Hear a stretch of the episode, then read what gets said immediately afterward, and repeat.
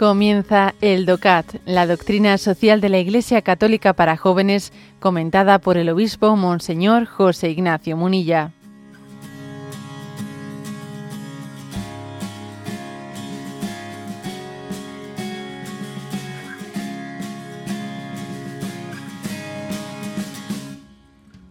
Punto 132. ¿Qué pueden hacer la sociedad y el Estado por la familia? Ante todo es muy importante que tanto la sociedad como el Estado reconozcan a la familia como algo especial y central y que en consecuencia garanticen y favorezcan su genuina identidad.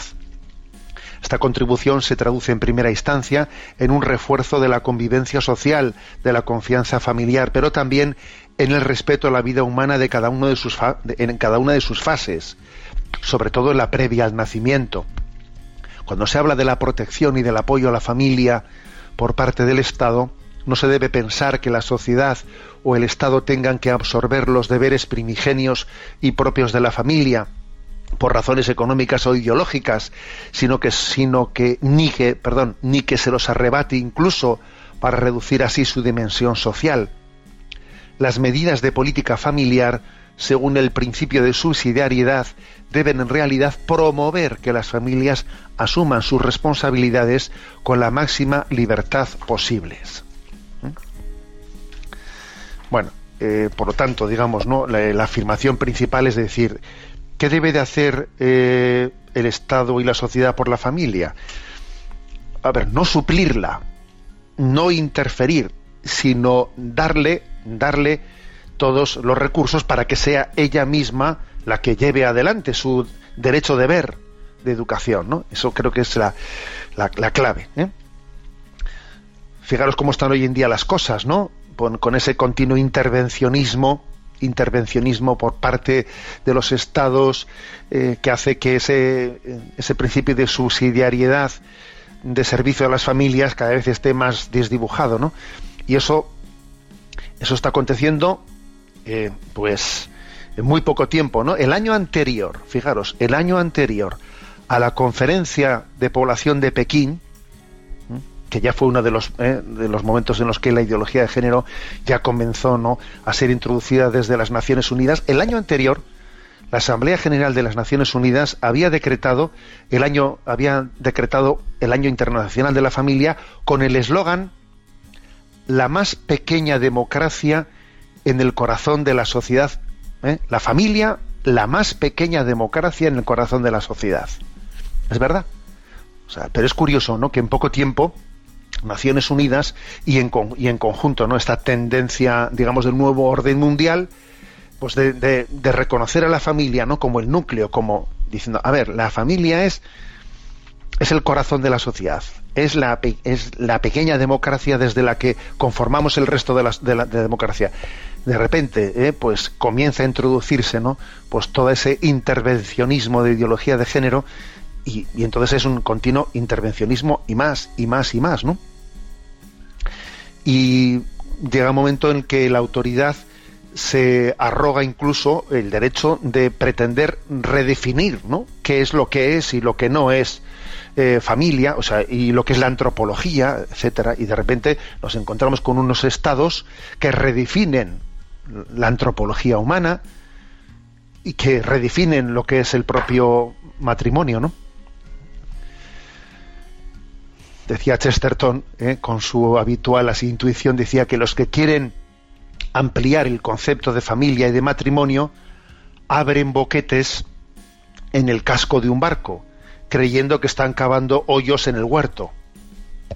Dice, se creen que están cavando hoyos en el huerto pero están abriendo boquetes en el casco del barco. Te vas a hundir tú, te vas a acabar hundiendo, ¿no? Bueno, eh, pues la ideología de género pues eh, está planteando la deconstrucción ¿eh? del matrimonio y la familia directamente, ¿no?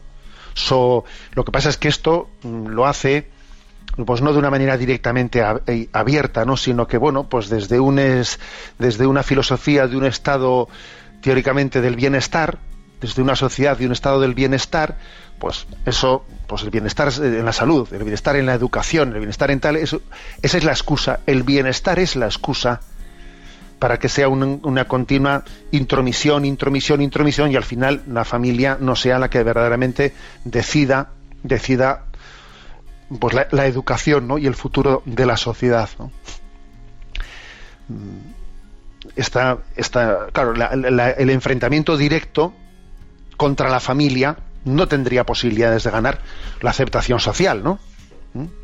Si, por ejemplo, se dijese hoy en día, ¿no? Que ese artículo nuestro de la Constitución eh, pues eh, los padres son los que tienen el derecho a la educación de sus hijos. Hombre, que alguien cuestione eso directa y abiertamente no, sería inteligente por su parte porque eso mm, iba, iba a revertir contra él. ¿Qué es lo que se hace? Bueno, no entrar en la discusión del principio, sino ir poniendo palitos en las ruedas para que de facto, de facto, con la excusa de que el estado del bienestar no sé qué, pues sea el Estado el que se vaya arrogando montones de decisiones y más decisiones y más decisiones que en principio deberían de, pertenecer al orden de la familia, ¿no? por ejemplo, pues, por ejemplo, en todo lo que es la educación afectivo-sexual, eh, pues que va siendo, eh, va siendo asumida por el Estado y es robada de manos de la familia y también es cierto con una, con una parte y con una responsabilidad no pequeña de las propias familias que en un momento determinado, pues claro, se requiere eh, preparación, se, requiere formación, se requiere implicación para formar a los hijos y en un momento determinado que, mm, que lo hagan otros, pues puede ser una excusa muy importante para no implicarnos más. ¿eh? Bueno, pues este es un poco el gran, el gran reto. Como veis, estamos aquí hablando de, de un punto determinante, ¿no? Son dos concepciones distintas, dos concepciones distintas. El Estado al servicio de la familia o la familia como el centro y el núcleo de la... Mm, eh, mejor dicho, ¿no? Que supone que la familia sea el centro y el núcleo de la sociedad o un mega estado eh, omnipresente en el que todo, incluida la familia, pues está absolutamente puesto bajo las órdenes de ese proyecto eh, totalizante, estatalizador, eh, en el que no existe el principio de subsidiariedad. Existen dos modelos y obviamente está muy claro que el nuestro es el primero y no el segundo.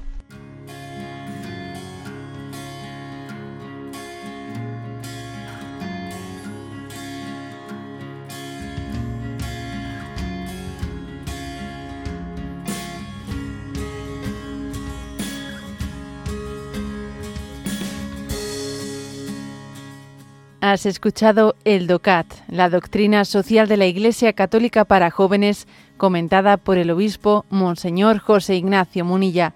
Encuentra todos los audios en radiomaria.es.